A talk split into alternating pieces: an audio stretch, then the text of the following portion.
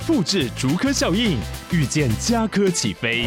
嘉义花园造镇新案 AI 世界城隆重登场，马上把握与嘉科最近的距离。嘉义科学园区无人机产业聚落，华泰名品城打造高铁 Outlet，故宫南院长庚医院县府生活圈 AI 世界城二到三房抢先预约零五三七一七五五五。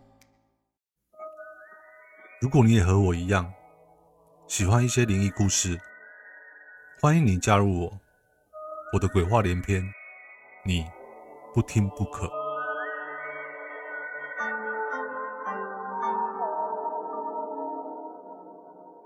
如果有一天，你的手机一直有陌生号码打来，你会接吗？但是接起来又没有声音，你会怎么办？今天不可就来说说关于一个陌生号码来电后产生的惊悚事件。那么就让我们开始今天的故事：不知名的诡异来电。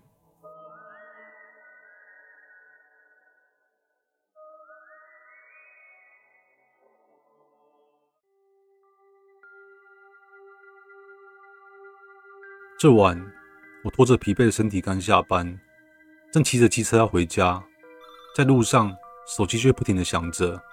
我看了一下，又是这个陌生的来电显示号码。这个号码已经显示好多次了。于是我试着回拨过去，但是都没人接。这就怪了，除了我的家人、面包店和一些朋友外，有谁会知道我的手机号码呢？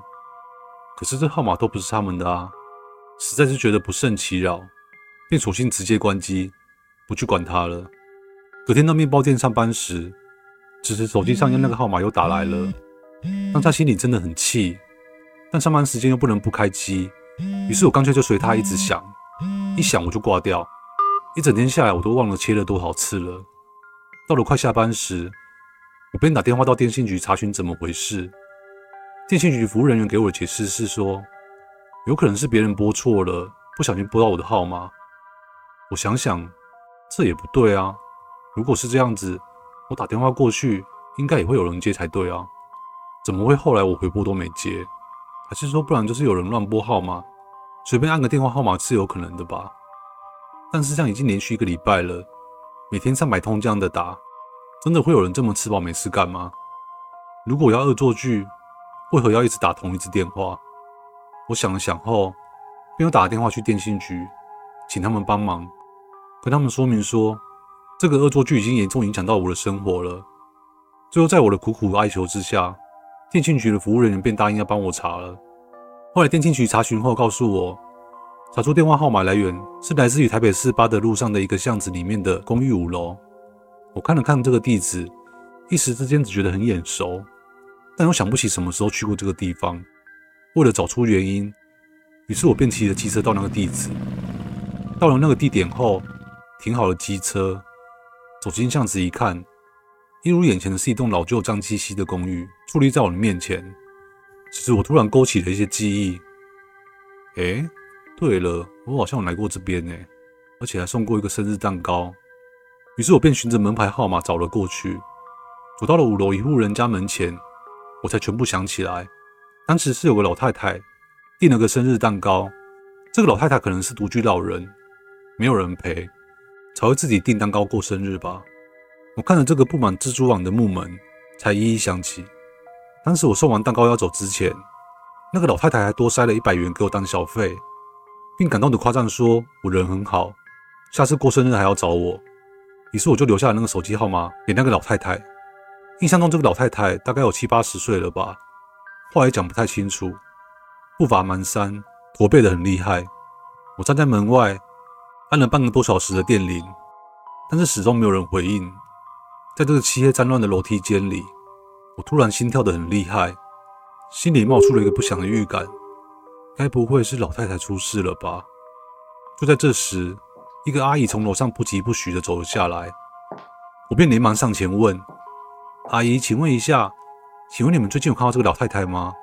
阿姨回答说：“哦，你说这个李婆婆，她好像都是一个人住啊。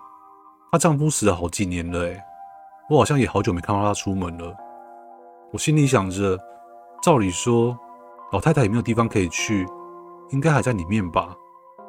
我心里头顿了一下，心想事情可能不妙了。如果是老太太死在房里，也没有人知道的。于是就请阿姨帮忙去报警。没多久，便看到警察带着锁匠前来开门。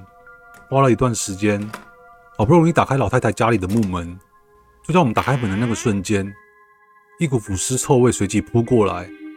老太太果然死在客厅的沙发上，脸上长满了黑色的尸斑。几只绕着脸飞舞的苍蝇，让我顿时感到反胃。老太太怀里还抱着电话，旁边还放着一个吃了一半的蛋糕，就摆放在茶几上。虽然我已早有这样的预感，但亲眼看到这样的场景，仍是不能接受。心里想着，这么说来，我这期间那些莫名的电话，真的是老太太打电话给我的吗？我当时吓得脸色苍白，不知怎么办才好。但还是很镇定的，双手合十拜一拜。不知怎么的，我忽然有想哭的冲动，在心里头默念着：“阿弥陀佛，请老太太安息吧。”事后，老太太被市政府安葬后，我的手机再也没有显示过这个号码了。我猜想着老太太大概是死不瞑目，又没有亲友可联络，所以才透过我的手机来通知我的吧。这件事让我心里觉得有点恐怖，但更觉得伤心。希望老太太能够安息。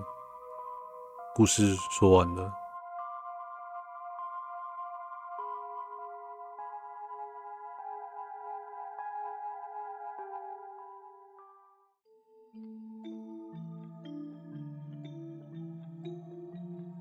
不知道大家有没有常常从电视里面新闻看到，常常都会有一些关于独居老人出意外的新闻。看到这个故事，不自觉让不可我想到。台湾其实已经准备要迈入少子化、高龄化的社会了。听说预估二零二五年的时候，台湾就会进入超高龄的社会，到时候每五人就会有一人是六十五岁以上的老人。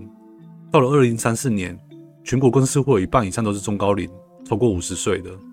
独居老人如果行动不便或是经济条件不好，在打理生活上就很容易遇到困难，造成营养不良啊、卫生条件差等问题，长时间累积下来，身体负担和疾病风险都会提高。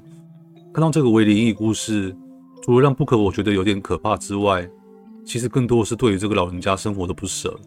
最后，大家有时间多陪陪自己的父母吧，家人永远都是最重要的。不知道你们喜不喜欢今天的故事？感谢你们今天的收听哦，我是不可，我们下周见，拜拜喽。